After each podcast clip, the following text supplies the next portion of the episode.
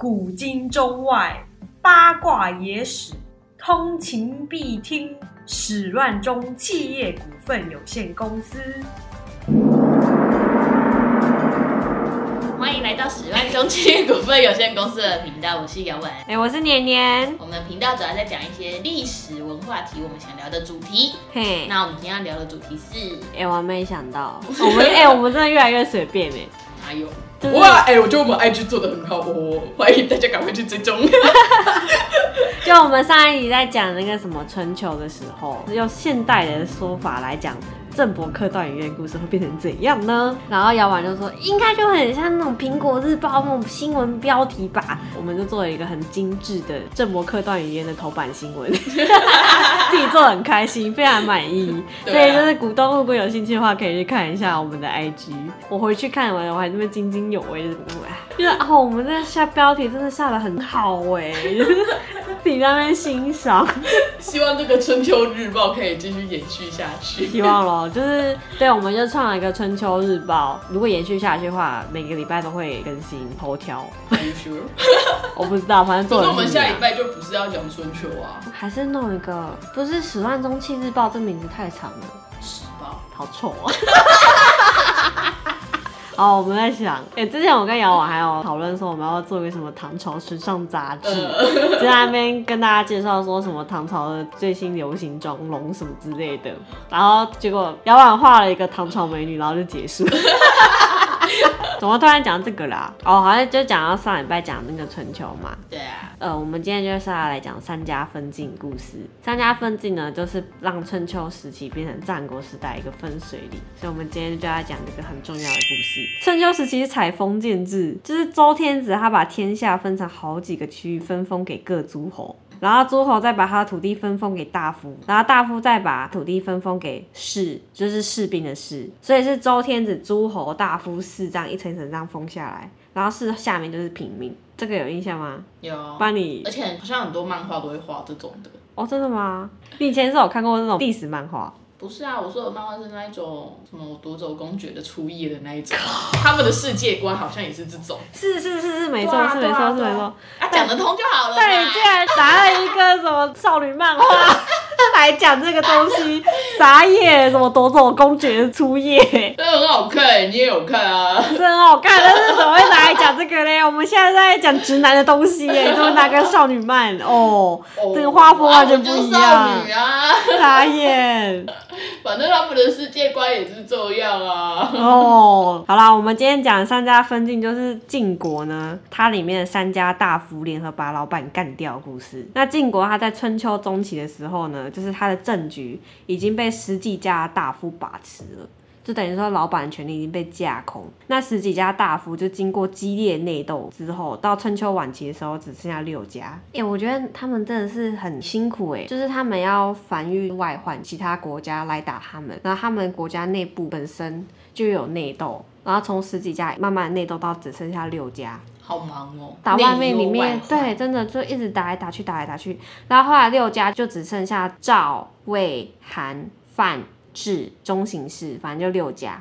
然后后来到春秋末期的时候呢，范氏跟中行氏这两家大夫也被灭了，所以就后来只剩下四家。这四家呢，就是智，智慧的智，赵。跟韩还有魏这四家，那智家呢是四个家族里面实力最强。那大夫叫做智伯瑶，智伯瑶呢，他这个人呢有五个特点。史书上面说他长得非常好，就是美须长大过人，就是古人就觉得说你只要胡子长得好、长得长就是帅，这是古人的审美观。那他们一定也喜欢圣诞老公公，他们不是喜欢那种 Q 摸的，他们喜欢很直很顺的，对对对对像仙人一样，对关公那一种可以直接当拖把用。对对对 对，没错，就是那一种。你认同他们的审美观吗？还是他们年代要我毛笔不方便，所以他们就把胡子留长，哦屁可以直接嘞，扎墨，然后这样写。才不是的，才不是的，而且那个年代又资源匮乏，胡子就是我的毛笔。还可以保暖，然后冷的时候就把它当围巾用。呃呃呃，反正呢，就是他古人的眼里呢，就是长得很帅的人。然后第二个呢，是他的射箭跟驾车技术很好。就以前古人呢是很看对方射箭技术跟驾车技术的。哦，也是哎，为什么因为开车好的男生都比较有魅力一点。可是他们是男生看男生，就是也觉得这样很帅。那就像是男生看 F1 赛车选手一样。哦，好吧。然后他的才华非常多，而且他的个性呢，就是一个很勇敢、强毅，做事情非常有决断性，而且口才非常好的人。哦，所以你看啊，他那么厉害，家族势力又最强，可是呢，晋国后来分裂成三个国家嘛，却是韩国、赵国、魏国没有治国，所以后来分晋的不是他们家，是其他三个势力不如他的大分裂的。那治国怎么了呢？对，这就是一个黑吃黑的故事。就智伯牙，他虽然很厉害，很有才华，但是古人呢有在分析说，为什么最后不是他去分晋，而是其他三家分晋？这是他们太说长，在打仗的时候踩到，然后跌倒。烂透了。就古人归咎原因是他最大的问题是因为他人品不好。他那种还没当大夫的时候，就有人劝过他的父亲，就说这个人呢，虽然有很多的长处，但是他人品很差。他用那么多的长处去实现那些不仁的目的的话，那一定会给自家带来祸患。但是他的父亲不听啊，就还是把他立为接班人，这样最后最后那个智伯牙就成为自家的大夫。那韩家、赵家、魏家，就是后来分晋的那三个家，他们的实力就比自家差一些。就后来智伯牙他不是当了自家大夫吗？智伯牙就是为了要削弱就是另外三家实力，他就想了一个办法，他就说：哎、现在越国很强大，那时候越国才刚打败吴国，就就是那个啊勾践啊，勾践才刚打败完吴国，所以越国很强大，就说对我们晋国来说是一个威胁。他就要求另外三家大夫说：“哎、那你们每一家都拿出一百里的土地充公，这样我们晋国就多了很多公共的土地，这样多了人口就可以多了税收，多了税收呢就可以训练更多的士兵，这样晋国就会更强大、更安全。”那韩家跟魏家呢，因为害怕智伯瑶的势力，所以就只好从命割让了一百里的土地给智伯瑶。智伯瑶就说：“我帮大家管理。感觉那个地就会被吃掉”啊，你不也就很像那什么恶霸、收保护费的感觉。对，就是收保护费。可是当智伯要跟赵家要土地的时候，就是赵家的大夫赵祥子就不肯给他。赵祥子就说：“我们赵家的土地每一寸都是经过身经百战所得，那个土地上流过我们先人的血，我是一寸都不会交给你的。如果韩家跟魏家愿意给，那是他们的事，但是我不会给。”很热血沸腾。智博雅听到就很不爽，就生气，所以他就约了韩家跟魏家要一起去打赵家。哎、你很不专业，你们开那么大声赖。谁了？他就跟那两个韩家、魏家两个小弟就说，如果把赵家灭掉的话，赵家土地就会分成三份。那这样子，我们这三个人呢，每一家都可以拿到一份土地，就是要把赵家平分这样。韩家跟魏家呢，一方面呢就是怕这个老大的实力，然后另外一方面又觉得，哎、可以拿到赵家的土地好像也不错哦。我们就决定要三家联军去进攻赵家。赵家那个大夫赵襄子，他爸爸在临死之前呢，就曾经告诉他说，如果我们赵家遇到什么变故，最安全的地方就是晋阳，发生什么事情你就逃到晋阳就对了，那是那个保护我们的地方。然后他在哪？他在山西省太原市，我讲你也不知道啊，不是在那边问。他是在赵家的土地吗？对对对对对对对，哦他是赵家的土地。山西省。对，然后你问你问那个要干嘛呢？我想说你问我在哪里要干嘛他是？在其他国家什么？没有，他们在晋国，只是哦晋阳就是他家的一个比较偏僻的一个地方，哦很偏远的。对对对，然后那时候晋国的国都呢在曲沃，所以那时候赵家大夫赵襄子其实在晋国的国都，国都呢离他爸爸说那个晋阳呢很远，中间大概间隔三百公里。那那时候赵襄子就一看说，哦，三家联军要来打他了，赵襄子就赶快逃跑，就要逃跑他爸说的那个最后的堡垒晋阳。那晋阳城呢，它是一个非常坚固的城池。就当年盖这座城的人呢，他们钢铁巨人 不是做的他们这个城呢，就是当初盖的时候就已经预设好，这座城呢就是专门给他们的大夫逃跑用，就是为保护他们大夫用的。设计这个城市的人呢，他们就有去问赵襄子的父亲说，专门想要来这边捞钱呢，还是这边要给你当做一个保护基地？哇，还可以这样子规划城市。是的，是的，是的。他爸就说：“我要给我的后代子孙经一条后路，一个保护我们的一个城池。所以呢，那个设计这个城池的人呢，他们也是后来经营这个城市的人。他们那两个人呢，就对晋阳的百姓非常非常的好，然后税收呢就很轻，所以老百姓就对他们家非常的忠心。哦，对，所以也许就是说，如果哦这个城池今天是被设计用来说是发大财用的，那他可能就会税收收的很重，因为他就没有要管你的百姓生活，他就只是想要钱而已，所以那个目的不一样。哦，我还以为是那个什么构造不一样，什么机关会重重啊，然后踩到什么就会按键射出来啊。就是那个他们城墙会盖的比较厚实，因为那个就是防御用的这样。哎、那住在那里的百姓好像蛮好的、欸，对对对，所以他们才会对那个大夫非常的忠心，就是从小培养起一个忠诚之心呐、但是那个城市感觉没什么发展，对对对对，因为它就只是一个堡垒用听起来就是花脸。没有啊，我刚想说把它讲出来，好像不太好。你心里也在想花脸吗？我心里想的是台东，反正就是东部地区。啊，绿岛啦，那种生态保育的嘿嘿嘿观嘿光用。东部的 这时候就要说自己家乡啊，彰化之类的。对啦，嗯，这是一个美丽的地方。好啦，总之呢，赵襄子呢，他就跑到晋阳城。果然，他跑进这个晋阳城之后，那个地方真的非常的难打，就是三军联军进攻嘛，结果打了两年都打不下来。哦，超强的吧就是智伯瑶就觉得很不耐烦，就是说打一个大夫怎么花两年都打不下来呢？就有一天他城池外面就在那边散步巡视的时候，突然就发现说，哎、附近有一座山，那山上的那个水啊，那个河流啊，就是非常的充沛，它是很滚滚向东流这样。他该不会在那个河里面下药吧？没有了，没有，那时候没有那么机车。哦，我想他下毒，然后下面那个城市人就那边喝水，那就哎，然后集体中毒死掉。没有，他就问说条河叫什么河啊，什么什么的，然后对方就跟他说，哦，这叫晋水，就是一个非常大的河这样。然后智伯瑶就突然就生出一个主意，他就想说，哎，那我在河的下游盖一个坝，去拦住那个水，把河水挡住。这样的话呢，再把水导到晋阳城城内，这样就会水灌晋阳。所以呢，他们三家军队呢就开始照这个计划施工。这是中国最早的水坝系统吗？不是啊，当然不是啊。哦，刚好那个时候是春天，然后春天那个时候就其实下蛮多雨的，河水暴涨，很快呢那个水呢就淹到晋阳城下，这不到一公尺就要把城墙给淹没。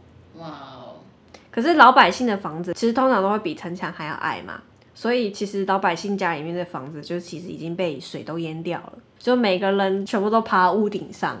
然后他们要吃饭的话，就是把锅子挂在那个屋顶上面煮饭，他们这还有办法煮也很厉害。而且当时还下着雨，所以他们那个火根本都生不起来。对啊，就是他们就是很狼狈，就是很凄惨，就是他们只能生活在屋顶上，然后呢下着雨还要在那边想办法煮东西吃。可是呢，即使是这样，晋阳城内还是没有一个老百姓投降，所以真的是平常人就是 要对大家好一点，治理的人都对他们很好，所以他们愿意做这种事情，就没有投降。可是他们投降是怎样？走出城外，然后把那个城门打开，对，就没有任何一个人做这件事情。晋阳城不是整个就很惨嘛，就是水淹晋阳嘛。这时候赵家呢就有一个谋士呢，叫做张梦谈，他就跟赵襄子说：“我觉得如果我们今天要摆脱这场围巾，我们就只能去策反韩家跟魏家，让他们跟我们联合起来去灭掉自家。”他就这样跟他讲。那张梦谈呢，他那天晚上呢，他就从那个城墙上面就是垂掉那个绳索。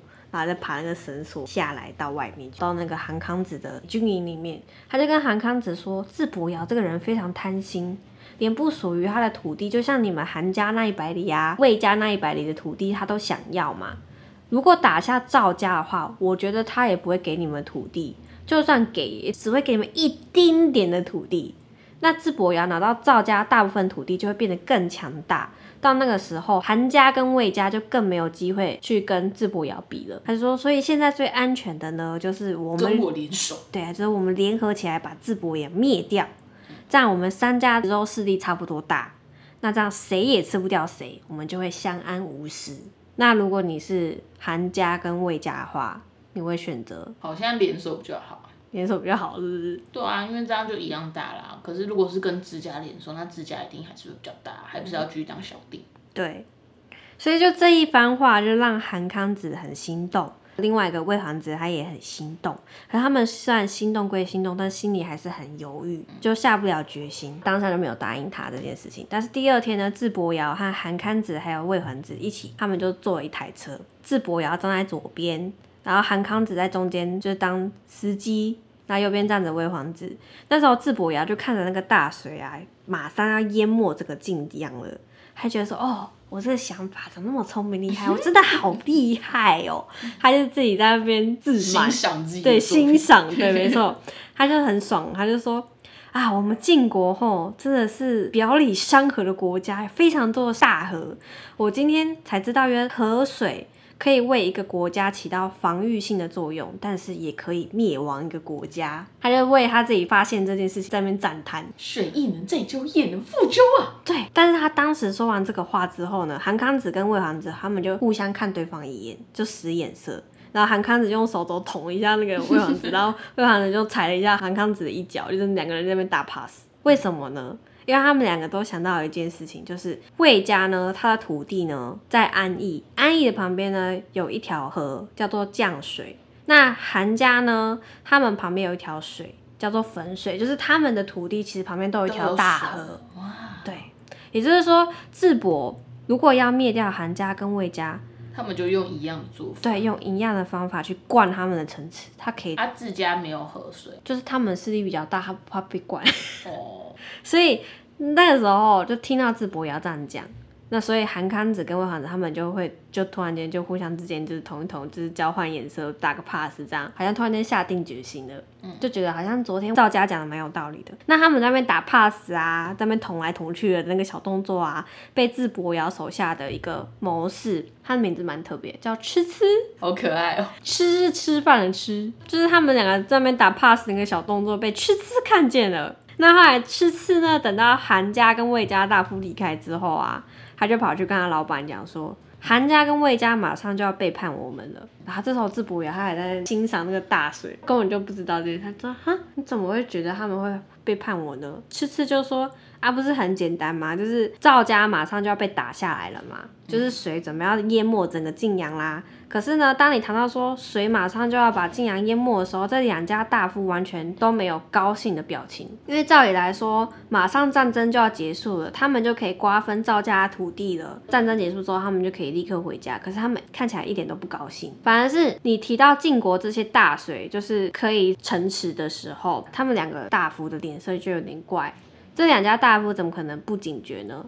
然后这个时候智伯就说：“诶是吗？那我明天问问看他们。”谁会承认？就蛮可爱的，就是要说了他们有心机，是很有心机，也是蛮可怕的。但是要说没心机，也是蛮没心机的。所以第二天呢，智博呀他就办了一个 party，他就把韩康子跟魏皇子都请来，他就跟这两家大夫说：“哦，这个人哦，性子比较直，就是想到什么就说什么。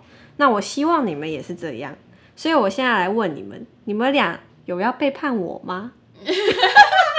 他真的就这样直接问啊。有谁会说对我就知道背叛你？有谁会这样讲？谁 谁会这么说？所以那两个人当然就说没有啊，我们怎么可能会？哦，拜托，这是赵家使出的离间计，好不好？他花很多钱，但是我绝对不会去背叛的，好不好？是他要离间我们之间的关系啦。然后另外一个就说，对呀、赵家马上就要被打下来，我们怎么可能会放弃眼前的利益呢？去做这种不可能的事情，这多危险！我们是不可能做这种事情的。你看，这历史不断重演，有没有？嗯。然后那时候智博瑶听到，他就相信了，他就把酒洒在地上，就说：“好，这这是我们兄弟之间的誓言。如果我们要背叛这个誓言，就像这个洒在地板上的酒一样。怎样消失哦？这段友谊就没了哦，”对，那就没了啊。那有怎样吗？就没了啊。就是我们这是我们的誓言，这样。然后当时就是 party 上面所有人全部就哇，就举起酒杯，就哇 这样，兄弟之盟哇这样，然后智伯就很爽的。可是那当 party 结束啊，就是韩康子跟魏皇子他们就离开那个智伯窑大营的时候呢，吃吃呢就刚好从外面站走进来，然后吃吃就看了一眼，就是韩魏两家的大夫，然后后来就进来就智伯窑就说他们两个不但铁心造反。而且马上就要发动了，智伯窑就说：“你怎么知道？刚还在那边跟我结盟友嘞。然后吃吃就说，他们两个见到我之后呢，瞪了我一眼，然后当下立刻低下头，快步走掉。这很显然就是你把我跟你说他们两个会背叛你的这件事情跟他们说了，对不对？然后智博雅就说，对啊，可是他们两个都说他们不会背叛我啊，他们两个说没有这回事。吃吃，好煎熬哦，吃吃，啊，吃吃啊，他的心一定很闷。就反正他被老板出卖。对啊，那如果你是吃吃，你会怎么办？那我会投奔于其他两国，我老板已经没救了。可是你以对春秋战国的人的个性的了解的话，你觉得赤子会怎么做？赤子好像会很动心吧？是吗？没有，赤子跟你一样，他就立刻觉得老板没救，他立刻放弃，还有立刻跟他老板说：“哎、我突然间想到齐国好像有一些业务可以带我去开发，我想要去齐国一趟。”然后他老板也不疑有他，说：“哦，好啊，那你就齐国帮我开发业务。”他就立刻离开这个地方，然后就去齐国，就再也没有回来。吃吃蛮聪明的，他果断放弃，果断立刻放弃这个老板，很好啊，很好啊。快很准的放弃。嗯我真的第一次看到我就是在春秋战国时期那么快速放弃老对啊。春秋的人他们不都会觉得不，老板你不能这样。啊对对对，然后一直在那边苦口婆心的劝说，然后老板觉得很烦，我把你杀了。然后他就果断放弃，他应该是穿越的人吧？他就是一个他应该是现代人吧？他立刻飞到这个整个故事，就没他的事。他想反正我都已经做好我的义务，我已经跟你说他会背叛你了，我已经都已经该说了，好，我放弃了，就这样，他就离开。哎，果然呢，那天当天晚上，就是他们开完 party 当天晚上，就是韩看着各位皇子，他们就下定决心，把那个水导向晋阳的那个沟嘛，就命令士兵把那个大坝就是掘开，然后所以水呢就就开始没有往晋阳那个地方灌，然后反而呢灌到智伯瑶大营里面，那时候智伯瑶正在睡觉。然后睡一睡的时候，就感觉，嗯，我的床怎么湿湿的？然后醒来之后，他的床就已经淹没在那个大河中。他以为是士兵没有看好大坝，所以水流到他那个地方。就这时候，他突然间就看到他手下有一个家臣叫做玉浪，就狼狈划船过来，就说韩家跟魏家背叛我们了，他们跟赵家联合起来打我们。那这时候智伯牙他刚好在睡梦中，而且他从来没有想过他会被背叛，所以他根本没有准备什么水军，所以本来就只是想说水淹晋阳而已，所以他根本就没有水军嘛。可是韩家跟魏家还有赵家这三个家呢是有备而来，他们就立刻把智伯瑶给围住。智伯瑶被抓住了嘛，被攻打的那个赵襄子，他就超级不爽智伯瑶的，他把他抓起来之后，他就把智伯瑶杀掉。杀掉智伯瑶之后，赵襄子因为真的非常痛恨智伯瑶，他就把智伯瑶的头盖骨掏空之后，把它当做夜壶尿尿的，尿尿在他的头盖骨里面尿盆。那他有去皮吗？有就是头盖骨没，就骨啊骨头啊样，这样那个尿会从嘴巴流出来，或是从鼻子流出来。他就是把它当成一个，滤水器，它不是一个很好的壶啊，没有就是装哎、如果他的脑没有动的话，是还是可以装尿的啊，脑洞。没有吧？怎样啊是相通的吧？就你的尿不要升高到鼻子那个高度的话就可以啦。不是啊，你当尿壶的时候是你的头头盖骨是当底部哎、哦，它所以你的是从下面，所以你的哦我以 鼻子朝上，啊，你鼻子朝上。我以为是他是从头顶开始尿，原来他是从脖子开始尿。如果他从头顶，头顶就是一个底部，他要怎么尿？他当然是把头盖骨当底部啊。没有，我以为是把它切开啊，然后把大脑取出来啊。是啊，他是这样没错，他是从脖子那边把脑拿走了，好不好？啊，从鼻子那里把脑拿走。为什么我们两个要 为论这个，对啊，我们要为那个夜壶这件事情，然后讨论那么细哦。呵呵，反正呢，他就是把智伯瑶头盖骨当成夜壶。那智伯瑶刚刚我讲那个玉浪嘛，就是被背叛了，他还是会一心就是想着他的老板，然后还花床去找他的那个家臣玉浪。听到这个消息之后，他就非常的痛心，他就觉得说我的主人怎么可以受到这种侮辱？人都已经死了，还这样侮辱他的遗骨，所以玉浪呢就准备要刺杀赵襄子。他只是个家臣哎，他怎么有这个勇气？那他有成功吗？哦，跟你说，他是中国历史上非常有名的刺客。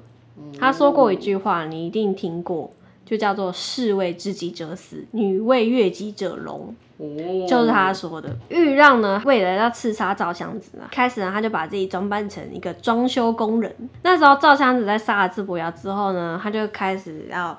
装修他们家的厕所，弄个好地方，把他的夜壶安放好，他对他其实也蛮好的。是这样吗？是这样吗？那玉让一开始呢，就假装成是一个拿油漆刷厕所的人，他身上带着匕首。就那时候赵箱子刚好在尿尿的时候，他突然觉得嗯打了一个哆嗦，有种不祥的预感，他就命令可是为什么他在尿尿的时候，旁边的人没有回避啊？哎、你不知道吗？以前的那种位置越高的人，他们其实没什么隐私的，他们尿尿大便旁边都一定会有人看着。哦，哎、你不知道吗？他们不就是帮他服侍吗？对啊，所以他们就会在他只是旁边啊。装修工人啊，他对来说应该是要回避吧？他扫厕所的人，哦，哎、你不知道吗？以前那个皇帝他们大完便的时候，所有太监就会从里面喊到外面说：“皇帝大便，大便了！” 记录说今天大了什么便，颜色啊、软硬度啊，怎样怎样。养猫哦，所以 就每天都会做这个记录，嗯所以就是他们连大便都没有隐私了。哦，反正呢，就照相子还在上厕所的时候，他就觉得有一种不祥的预感，他就命令手下的人搜，就说看附近有没有就是形迹可疑的人，把他搜出来。这样就一搜呢，就把玉浪搜出来了，然后连手上匕首也搜出来了。赵相子就问玉浪说：“你是谁？”然后玉浪就说：“我是智伯瑶家臣玉浪，想杀掉你。”赵相子就说：“他好啊，诚实哦。哎他为什么就说哦没有啦，我这个匕首是拿来削木头用的？他怎么不这样啊？如果他是这样的人，他就不会帮他老板报仇啦，是吧？典型的春秋战国人，是不是？嗯是很典型吧？干正不阿，然后很诚实，但是又很爱复仇。然后赵襄子就说：“阿智伯牙就已经死掉了，你干嘛要那么执着，然后替他报仇？”他就说：“我可以放了你，可是你可不可以放弃杀掉我？”然后玉浪就说：“释放我是你对我私人的恩情，但是我杀掉你是为了要替我原本的主人报仇，这叫做臣之大义。我是不可能为了私恩去放弃大义的。有没有像春秋战国人会讲话？那当时呢，赵襄子左右的人呢，都建议说要把玉让杀掉。然后玉让呢，他就是神色非常坦然，就是说你要杀就杀吧，就是那种样子。就是他那个样子呢，让赵襄子挺感动的。你现在有没有懂那个春秋战国人他们感动的点？这就像是那个啊矮子刺客，对对对对对对对对，今天就有个英雄死了，不可以再有第二个英雄死。没错，没错，没错，没错。所以呢，赵襄子被感动啊，他就想要放走他。然后左右的臣子说不能放，这个人不能放，他一定会再回来杀你的，什么什么的。然后赵襄子就说算了啦，没关系啊，就说我已经答应他要放走他了，我以后小心一点就是了，反正我就躲着他就好了。所以呢，他就把玉浪放掉了。那玉浪就觉得说他在接近赵襄子应该就没有机会，因为赵襄子已经知道他长什么样子了。对啊，那这样要怎么再接近他呢？他该不会把自己毁容吧？对，好春秋、哦，是不是？你知道他怎么回容吗？以前古时候的油漆啊是有毒的，他就把油漆脸上。弄热之后涂满了自己全身、身上和脸，之后身上就长了皮肤病，整得像那个癞蛤，就是很像癞蛤蟆的那种凸起的那个整个样子，全身都是。哎呀，而且呢，他还把自己的头发跟眉毛全部拔光，胡子也全部拔光，用拔的哎，头发哎，对，这样就长不出来啦。然后整个人整个就变形了嘛。之后他就装作一个乞丐样子在街上要饭，但他的妻子呢从旁边经过，就听见要饭的声音，就跑到他面前看，就说：“哎，这个人的声音怎么那么像我老公？可是长得又不像。”然后就走掉了。他在做这件事情的时候，没有跟他老婆说一声，没，有，没有，没有。所以他老婆就也不知道他自己的老公就这样消失，对，对对，就是突然有天不见。好神奇哦。那玉让就发现说，哎、他的声音还是会被人家认得，他老婆就认得他的声音。啊，他就喝了什么会伤害喉咙的水，是不是？灼伤他的食道。对，没错。哎、你越来越懂他们的心里在想什么嘞。他就把那个炭拿拿去烧红，吞下那个烧红的炭之后，他就发不出声音。他为了报仇，他就做这些事情。有必要吗？对，没错。他的朋友就不懂，就谁会懂啊？就问他说：“你这么大的才华，如果你一开始是先潜进赵家，给赵家做家臣的话，你就会有很多机会去接近赵襄子啊。你到时候刺杀他不是很容易吗？你为什么要用这种方式来折磨你自己嘞？我只能当治家的家臣。哦，你真越来越懂了，真的战国人在想什么？玉浪就说：“如果我今天答应去做他的家臣，再去杀掉他，那就代表说我在侍奉他的时候，我就已经怀着一个背叛他的心了。我在众多暗杀他的方法中，选择最难的一个方法去做，我就是要让将来天下的人知道，如果他对侍奉的主人怀有恶心，那他听到我的事迹就会感到惭愧。他已经想得非常远。”真的，他想的是天下的人，他为天下后世的人做榜样。就是你天下人去侍奉你的主人，你不能怀有恶心。如果你怀有恶心，你听到我的事情你就会惭愧。所以呢，玉浪他就是说，不管再苦再难，我都要走在正道上。所以他就没有采用这种奸诈的方法去实现他的目的，就跟他朋友说，从此之后我们就永别，你不要再来找我。所以他后来他就不就整个人变形了吗？然后连那个声音都没有了吗？他就变身成一个乞丐。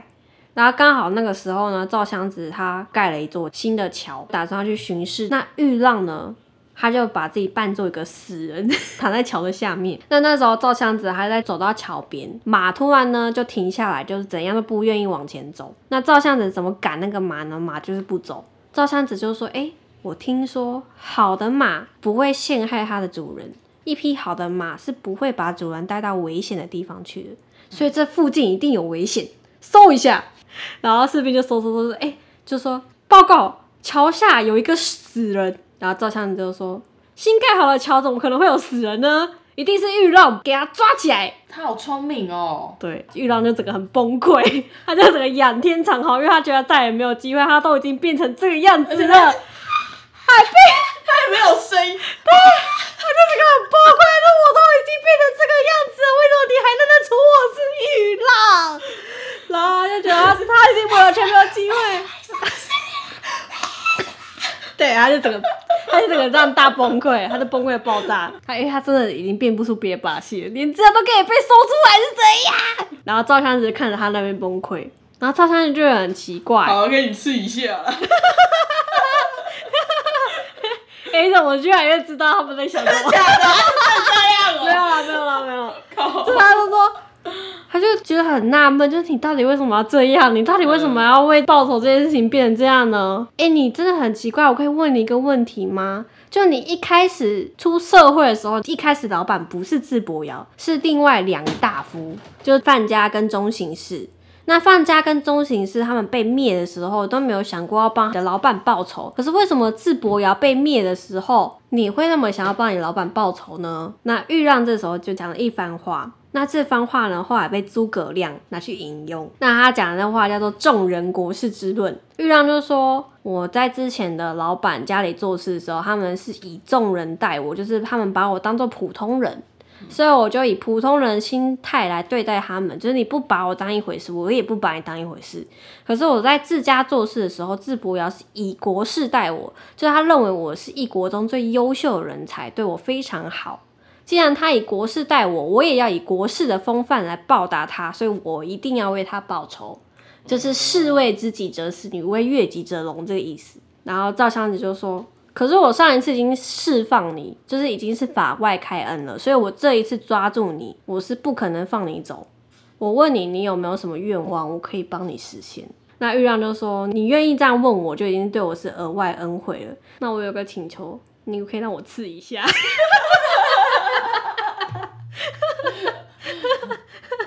就是你刚刚讲的，让我吃一下吧。傻眼！我知道我是不可能再杀掉你的，所以你可不可以把你身上的衣服脱下来，让我朝你的衣服刺三件，就当做我为我的主人报仇了，当做我是其实是刺在你的身上，这样就让我刺一下吧。还好没有想到中风，我想象的是，那我给你手臂给你刺一下，嗯，那我大腿给你刺一下，很多让我刺一下你的衣服，这样我也开心。那赵襄子他就把衣服脱下来嘛，然后玉浪就对着那个衣服就开始大骂，然后 然后就在他的衣服上面就刺了三剑，然后就每一次一次的时候，赵襄子都觉得很可怕，就毛骨悚对毛骨悚然，对对对。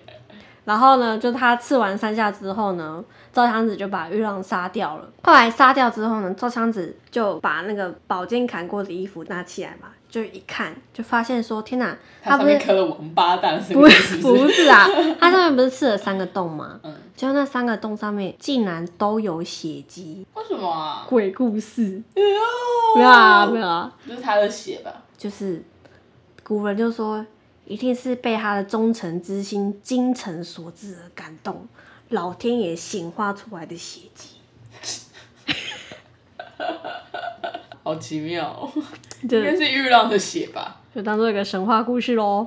那后来自家被灭之后嘛，韩赵魏这三家就瓜分了自家土地，然后后来就晋升成变成三家分晋。那这三家后来就得到周天子的册命，直接晋升成为诸侯，他们就把老板干掉了。那他们怎么干掉老板？他们就是瓜分土地之后啊，然后就说好啦，给你意思意思，这个小小土地就给晋国国君，土地瞬间变缩很小。有一天呢，突然间心情不好，就把那个土地给打回来。哦，就这样，然后晋国就消失了。那司马光呢？他在做《资治通鉴》的时候，就在那边分析自家失败。他就说，世界上的人呢，就是君主通常分辨不出来，就是才能跟德性之间的关系。他觉得说，世界上有四种人。第一种人呢是德才兼备的人，就是你德性很好，才华也很好，那这样的人呢叫做圣人。还有一种人呢，就是他德性很好，但是他才能不足，这样的人叫做君子。如果你要说这种叫普通人，没有没有，叫君子，就你人品很好，但是你可能没有才能，叫君子。还有一种人呢，叫做才能跟德性都不好，这个叫做愚人，愚蠢的愚，对，愚蠢的愚。那还有一种人是他很有才华，很有才能，但是他德性很差，这样的人叫做小人。他就说治理国家呢，如果国君呢是圣人或是君子，那是最好的，因为他们道德很高尚。但是如果得不到圣人和君子的话，宁可找一个愚人，也不要找一个小人。为什么呢？因为愚人的能力很低，所以就算他道德很差，他想做一件事情，因为他能力差，所以他做不到。所以呢，如果没有圣人跟君子的话，你还不如找一个愚人来当国君会比较好。可是呢，如果有一个人呢，他道德非常坏，但是他能力又很强，那我们就没有办法去控制他。比如说像伯嚭，伯嚭这个人呢，他其实是很有才华，他很懂得人物心理，所以他才会让吴王夫差很开心嘛。他知道怎么去说服吴王啊。他是个很会讲话的人，知道要怎么去掌握吴王的心理。那这样的人其实是很有才华的，但是他的才华用在一个错误的地方，所以吴国才会被灭掉。所以呢，古人呢在分析说自家为什么今天会失败，他们是归咎于智伯瑶德性不好，所以才会失败。可是我觉得以现代的观点来看，我们好像不会主要是看人品，我们会觉得说好人才会被欺负，对啊，不要当个老好人。就好像说以前的人是很看重人品，但我们现在好像不是这样看。现在是看你的才华，啊，我们现在战国时期啊，那我就想到，我说我之前上了一个课，他是一个人资讲师，他说今天企业在真人的时候，面试的人里面呢，有一个孙悟空性格的人，就是他很有才华，很有能力，也很有自信，很有主见，很有想法。那另外一个来面试的人，他是沙悟净性格的人，就是才华能力平平，没有主见，就老板说什么他就做什么这样。他另外一个猪八戒性格的人，他有一点能力，但是也没有到很厉害，只出八分力他就不会用上十分力，就是那种比较混吃等死的人。那这三种人去面试，你觉得公司会用谁？沙悟净，对，那用人的顺序就是那个资源序，你觉得公司会怎么排？沙悟净、猪八戒、孙悟空。对，最后才会是最有能力的人才是最有可能。所以有时候最有能力的人不一定会上面试。对我就觉得天哪，好可怜哦，这是叫什么怀才不遇吗？因为老板不需要太有能力的人，老板只听他话的人对对，可是这样你的公司就不会进步啊。就觉得说什么台湾那么多官老板啊，这就是为什么很多人到最后受不了就去创业，所以创业的人都是孙悟空型的人，是不是？我觉得应该是啊，然后再养出惯老板，然后 这就是一个循环啊。我就觉得说，哎、刚刚司马光分析说一个国君适合什么样的人，然后我突然间觉得说，哎、好像就跟现在大企业在用人，好像是一个差不多的概念。找一个平庸的君王，也比找一个很有才华的好。就觉得哎、怎么有点相辅相成？所以怎样？如果你面试没有被面试到，就是没有成功录取，也不要灰心。不是你不好，是你太优秀了。对，一个莫名的结论。那我今天故事就到这哦。对啊，三家分晋故事就这样。哦，对你听完有什么感想？春秋战国人都是神经病，但你越来越了解他们的思路怎么啊。办？我越来越像个神经病了。没有啊，就是你可以懂他们之后会做什么事，啊，对啊，你看你今天猜测都蛮准的，你说哦他一定会回笼，哦他应该说就让我试一下吧，你看都猜中了，我好厉害哦。对啊，有没有很戏剧性？嗯，有。诶、真的很想穿越回去当路人甲去看他们的故事、诶你会很累吧？没有啊，我没有要加入他们故事，我想要当旁边的路人，就是看他在那边崩溃啊。我觉得我们穿越就是吃吃啊。果断放弃，对啊。立刻翘班。嗯。那我们是十万中企业股份有限公司的频道，我们会在每周四更新。那如果喜欢我们的话，记得订阅我们，并且点开下方资讯栏到我们的 IG 连接，追踪我们，按个赞，就是这样喽，拜拜。拜拜。哇，我越讲越顺 了。